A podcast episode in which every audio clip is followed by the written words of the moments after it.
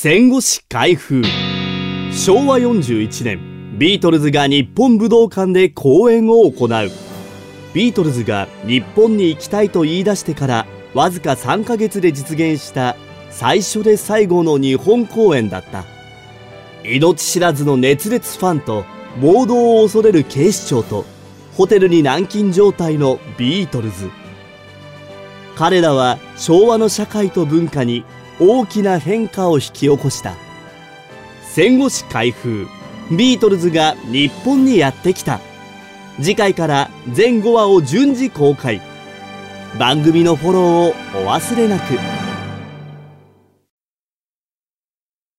産経新聞社がお届けする戦後史開封。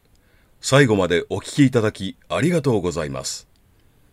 番組をフォローすると最新エピソードが自動でダウンロードされるので外出の際にはデータ容量を気にせず楽しめます。番組右上のフォローボタンからぜひフォローをお願いします。